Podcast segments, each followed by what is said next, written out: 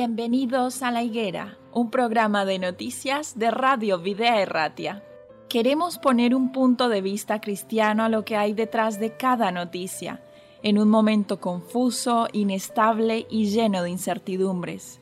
Vamos a tratar de encontrar los protagonistas que actúan en cada realidad.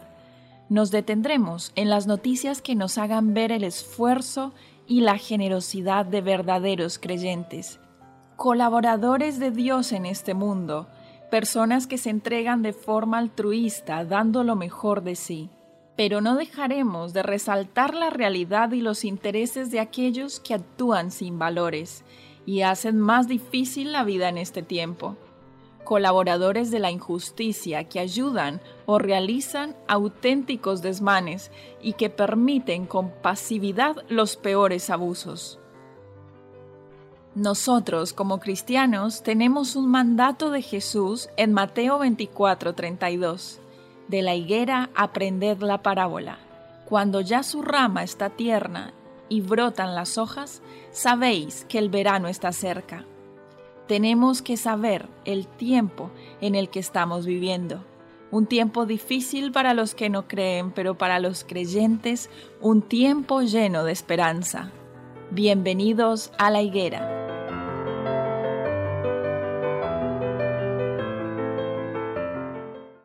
Bienvenidos una vez más a un nuevo episodio de La Higuera, un programa de noticias y actualidad bajo un enfoque cristiano. Mi nombre es Eliana Zapata, el día de hoy me encuentro aquí en estudio junto a Dan y Enrique. ¿Qué tal estáis? Muy bien. Contentos. Bueno, bueno, iniciamos entonces la noticia del día de hoy que nos trae un poco más de tertulia Alguno podría pensar que es un tema un poco superficial, pero la verdad es que no, porque trae consecuencias globales. ¿De qué estamos hablando? Estamos hablando del matrimonio Bill y Melinda Gates, que en este caso anuncian su divorcio tras 27 años de matrimonio. El creador de Microsoft y la empresaria aclaran que van a seguir trabajando juntos en su fundación, la Fundación Gates, el filántropo y fundador de Microsoft, Bill Gates, ha anunciado este martes su divorcio de la también empresaria Melinda Gates. Tras 27 años, como hemos mencionado anteriormente, la pareja ha explicado en un comunicado conjunto publicado en Twitter que después de esas casi tres décadas de relación y trabajo conjunto, ha tomado la decisión de romper su matrimonio, en el que han tenido tres hijos, pero seguirán trabajando en la fundación creada por ambos. Creemos que no podemos crecer más como pareja en esta nueva fase de nuestras vidas, han explicado. Los Gates piden también que se respete su privacidad y la de su familia, ahora que comenzamos a navegar por esta nueva vida. ¿Por qué la Fundación Gates es importante para nosotros? ¿Cómo afecta Microsoft en el mundo actual, en el mundo económico? ¿Qué implicaciones tiene la división de estas dos personas? Hombre, yo mm, la verdad es que soy un poco sensible a estos liderazgos globales, mundiales, de personas que quieren dar una imagen y la verdad es que yo creo que son justo lo contrario de la imagen, ¿no? Tú no es que seas sensible, es que les tienes atravesados. bueno, yo soy más... Eso es lo que estamos diciendo. No, no, no estoy... Eh, eh, por ejemplo, Amancio Ortega me parece un, empresario completamente esforzado, eh, coherente, aunque haga donaciones, que sabéis que hizo... Y que se le ha acusado de narcotráfico. Sí, y, que, aquí algún, algún descerebrado quiso decirle que, que, los, que tenía que ser por medio de los impuestos, ¿no?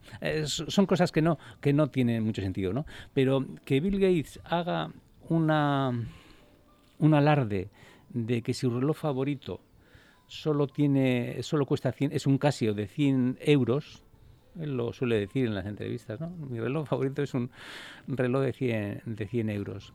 A mí me, me saca de quicio. Postureo. Sí.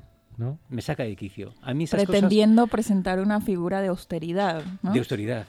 Y cuando te enteras de que hay una que, ellos tienen infinidad de casas, ¿no? Pero en la que viven, eh, no sé, tiene un nombre también de película, ¿eh? No, iba a decir Sanadu, pero no, es Sanadu, ¿no? No sé, igual puede ser Sanadu, ¿no? Y tiene una casa de 6.000, la casa, ¿eh? La estructura de la casa, 6.000 metros cuadrados. Una, una vivienda. Sí, un Yo al principio cuando lo leí digo, bueno, pues será Sí, el en mi terreno, ignorancia, el sí, en mi- terreno. En, mi, ignorancia será el terreno. No. No, no, no, no. Seis cocinas, seis cocinas, ¿no? Seis cocinas. Sí. Y, y- A y falta de una. eso, un, eso, un despropósito. me, me- me saca de quicio. Esa fundación que tienen Melinda y Bill Gates, la fundación, que en teoría es una fundación, ¿no? Pues se dedica a invertir en investigación, que no está mal, pero desde una fundación ya, ya está un poco peor.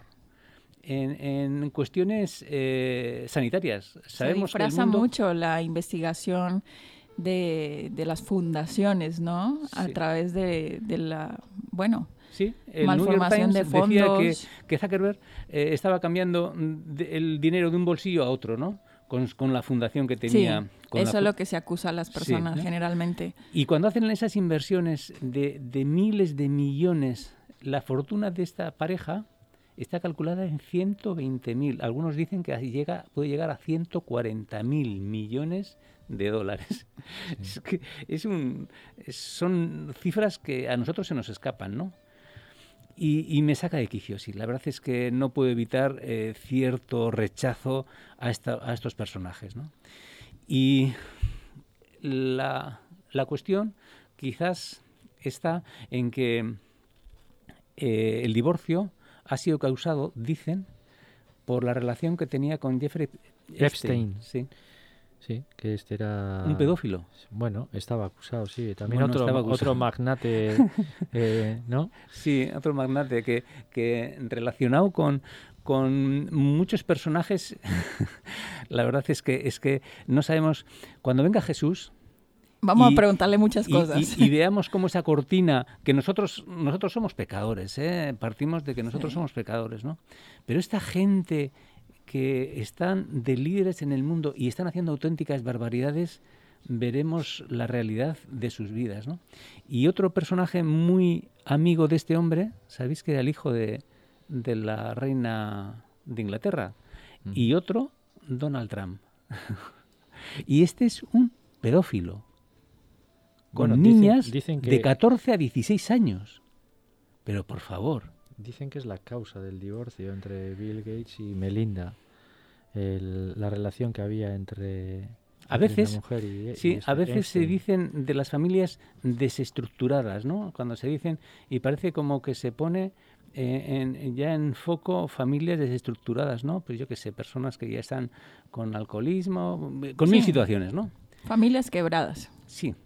Y es curioso, es curioso que este hombre cuando se casó con Melinda seguía yendo de vacaciones con la amiga anterior. Ah, bueno, Sí, sí, con la amiga anterior. qué Sí, atrevido. pero luego dan, dan estas lecciones a la, Sí, al sí. mundo y luego el mundo también eh, lo que es el poder del dinero, ¿no? Que parece un título de, de película, pero el dinero le da una relevancia que en los medios de comunicación yo he visto durante estos últimos tiempos cómo se casi abrían los noticieros. eh, Bill Gates ha dicho cuándo empieza la pandemia, cuándo se acaba, Sí. cuándo empieza el ciclo de esto, cuándo se pone se- la vacuna y parecía como que la palabra de Bill Gates era eh, el- Valía por sobre todo. Sí, el reloj que, que indicaba cómo iba a...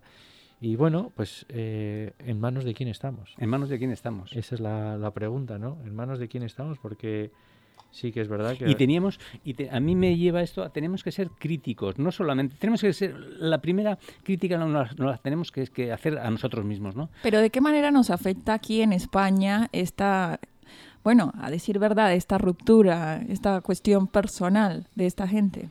No, simplemente eh, en cuestiones éticas y morales, todo lo que trasciende. No quiero meterme en el monopolio del que ha sido multado Microsoft en Europa porque sus orden- los ordenadores solo podían trabajar con su sistema Sí, informático. con su ¿no? sistema. En- entonces, eh, ya partiendo de ahí que vemos un interés, pero puede- puedes decir, bueno, es que las empresas se, se tienen que defender. Pero es que eh, eso de ir dando lecciones a Sí. todos los foros, decir en la India que tienen que tener menos hijos, le acusaron de, de hacer una vacuna para esterilizar a las mujeres.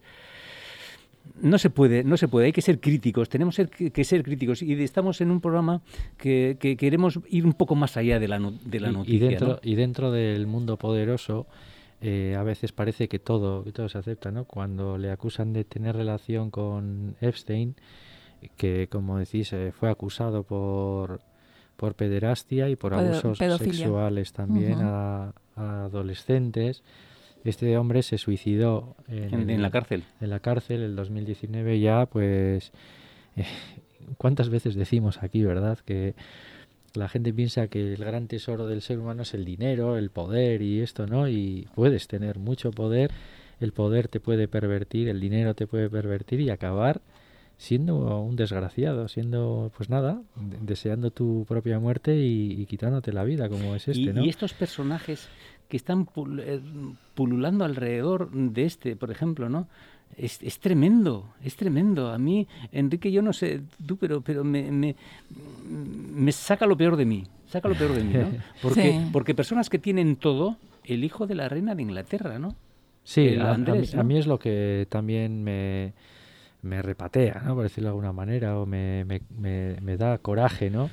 Dices, eh, has sido, eh, vamos a entrecomillar, ¿no? Eh, bendecido o haber tenido... Afortunado.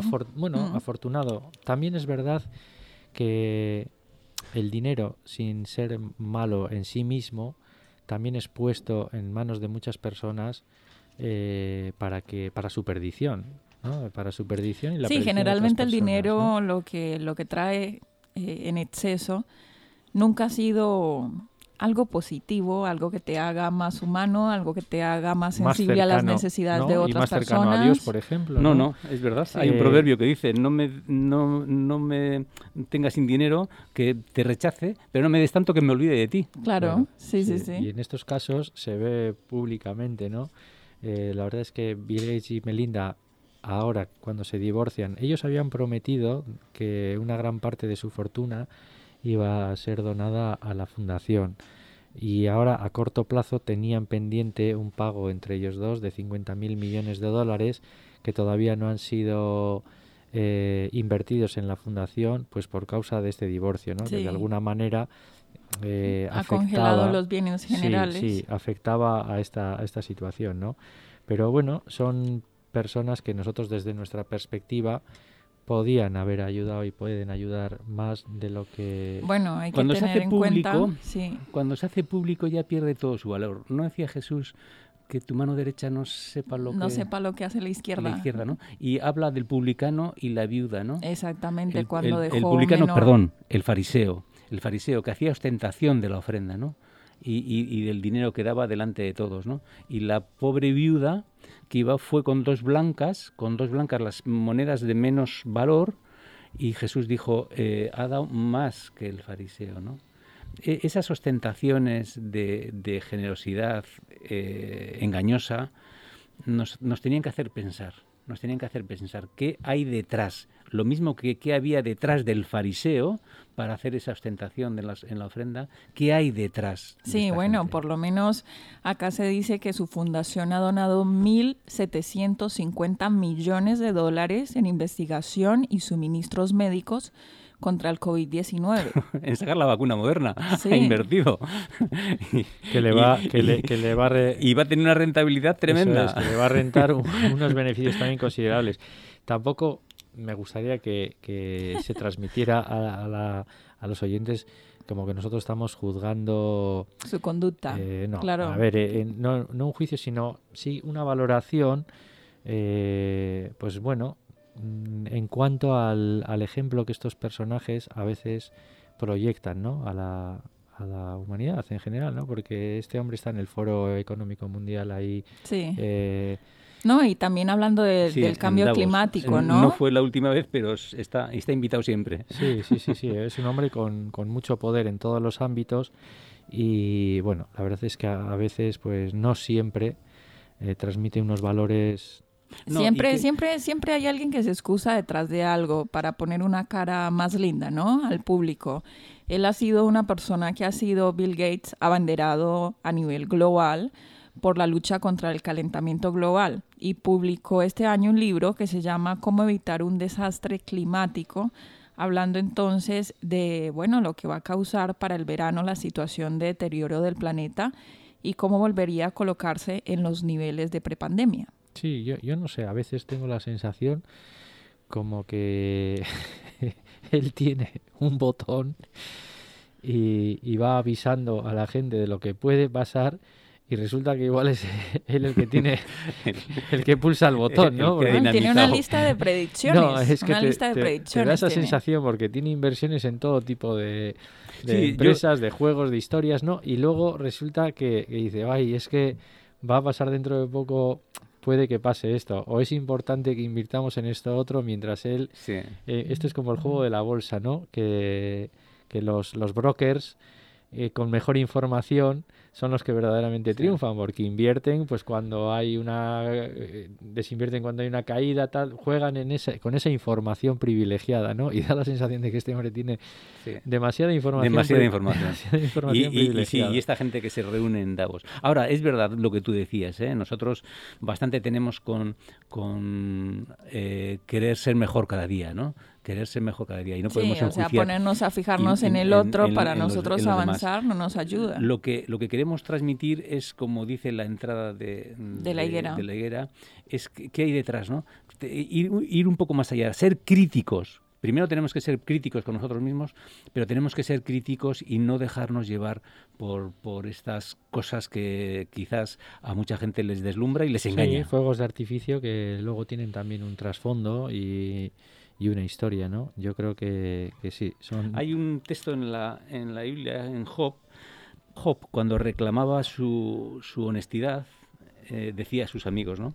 Jamás he desoído los ruegos de los pobres, ni he dejado que las viudas desfallezcan. Perdón, en el 31, capítulo 31, 16, 17. Jamás el pan me lo he comido solo, sin querer compartirlo con los huérfanos. Desde mi juventud he sido un padre para ellos y siempre he cuidado de las viudas, ¿no?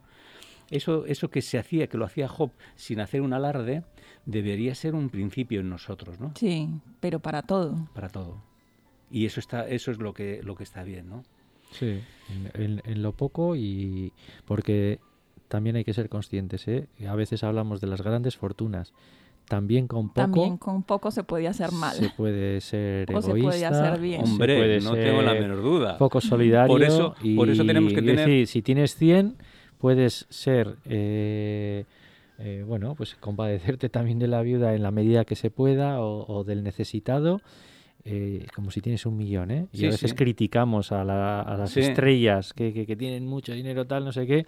Pero nosotros también podríamos hacer una pequeña aportación ¿eh? que, que ayudara y, y tampoco la hacemos. La crítica tiene que ser en primer lugar a nosotros. Cuando no hacemos, no- cuando no hacemos autocrítica, Sí. no vale todo lo que hagamos después. No, no, no vale. Sí, sí, y tenemos sí. que ser autocríticos, es y verdad. mucho menos la crítica a otros, ¿no? Sí, sí. El que es fiel en lo poco, también, También en lo fiel- mucho es lo fiel. puede ser en lo mucho y, y al revés, ¿no? El que no se preocupa en lo poco, tampoco te creas que hay gente que dice, no, es que si yo tuviera dinero, haría esto y invertiría en esto para la gente o, o- o daría este dinero para... Seguramente sería mentira. Sí, sí. Porque si, si tú tienes poco... Tienes una y- lista de lo que quieres hacer que es mucho Bueno, más grande. Todos, todos tenemos eso, ¿eh? Todos tenemos una lista de cosas y a veces, pues lo importante, se, tengamos poco o tengamos mucho, Hay un, hay un plan en la Biblia para nuestra relación con el dinero, ¿no? El diezmo muchas veces que se dice, ¿no?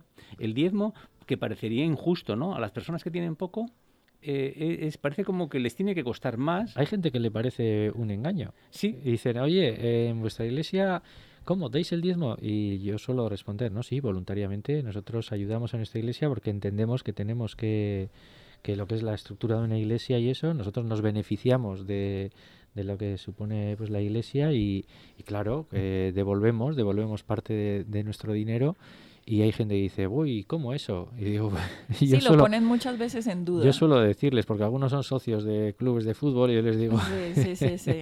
digo yo, ¿no? Que, que habrá que habrá que, que- que hacer eso, ¿no? Que analizar. algo justo, algo sí, justo. Y, y ese plan divino de administradores. Nosotros no dejamos de ser administradores de los recursos que Dios nos da en esta vida, ¿no? Y cómo hacerlos. Entonces nuestra relación con el dinero eh, es un plan muy, muy, muy justo, por decirlo, por decirlo así, ¿no? Porque te dice, te, te, hace relativizar lo que, lo que es el dinero en tu vida, ¿no? Que es difícil. Fuera de ese plan, fuera de ese plan, es difícil. Claro. Claro, sí, sí, Entonces, entonces dar el, diezmo es, es, una forma de decir, mira, eh, tenga lo que tenga, sé que no es mío y tengo que dar el 10% a, a Dios, ¿no? Eso, eso es un buen plan que, que, haría muchas, mucho, bienes, mucho bien a las Es una inversión, ¿no? A veces eh, las personas cuando leen eh, a Bill Gates y cómo ellos han amasado sus fortunas y en qué cosas han invertido en tecnología este año, en qué han, no sé, en investigación, en, investigación el otro. Y, y, bueno, nosotros podemos invertir en el dador de la vida, podemos invertir en devolver lo que Él nos pide, que es realmente muy poco, y de esa manera recibir recompensa. ¿Quién no ha recibido como un beneficio al mismo tiempo que ha sido fiel con los diezmos, con las ofrendas, con la actitud también, porque es lo más importante aquí, ¿no? Yo tengo que reconocer que sí, sí, sin duda he sido, he sido bendecido. Yo creo que, que en la historia de la humanidad eh, si hay un pueblo que ha sido bendecido por tener criterios, criterios sanos, divinos y espirituales de la Biblia, es el pueblo judío. ¿eh? El pueblo judío está perseguido, ha estado casi al borde, de, pero siempre ha salido adelante porque ha tenido un concepto de bueno de cómo tiene que ser. Es verdad que siempre se les pone como muy ávaros, ¿no? Sí, pero bueno, eh, ellos siguieron el plan de Dios para el pueblo judío en tantos aspectos, eh, desde la salud, eh, la alimentación como parte de la salud, hasta en la parte económica, en la parte social. En, no sé, es que es todo una enseñanza tan grande que yo algunas veces cuando, cuando hablo con personas que las podemos tachar de no creyentes y eso, digo, la Biblia que a veces se interpreta como un libro obsoleto, Digo, no te puedes hacer ni idea lo vanguardista que se presenta en unos temas que te quedarías asustado. Lo que pasa es que la gente desconoce y nosotros quizás no somos capaces de nosotros quizás no somos capaces de transmitírselo a otras personas, pero pero hay hay eh, conceptos muy muy muy vanguardistas y uno de ellos, ¿por qué no? En el, en el, aspecto económico, en el aspecto de, de todos, todo, es que todos los aspectos. Eh, donde, donde han estado los, los judíos, en las naciones donde han estado, ellos han sido muy prósperos. Eh, han ido, en España, ¿eh? le sacaron los reyes católicos, ¿no? En muchos años, ¿no? Donde han estado, ellos han sido, se han enriquecido mucho porque saben, saben manejar bien el dinero. Sí.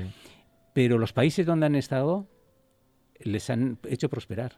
Y Holanda. Y manejaron la sanidad también. Y Holanda, eh, eh, cuando, cuando le llegaron los judíos y todos los países que, a todos los países que fueron los, los, los judíos de, España, ¿no?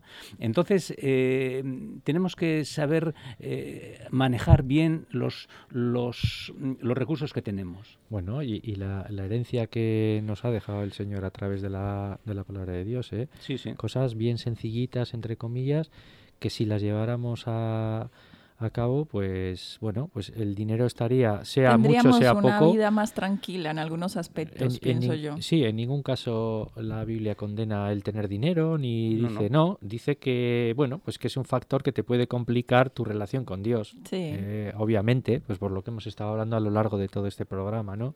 Y bueno, pues eh, nosotros simplemente eh, yo le pediría, Señor, ¿no? que en lo poco o en lo mucho que yo vaya a tener en esta vida, primero que sea agradecido y segundo que sea un gestor acorde a lo que él nos aconseja, ¿no? Sería interesante. Muy bien. Bueno, caballeros, nos gusta mucho participar de esta tertulia, pero se nos ha acabado el tiempo.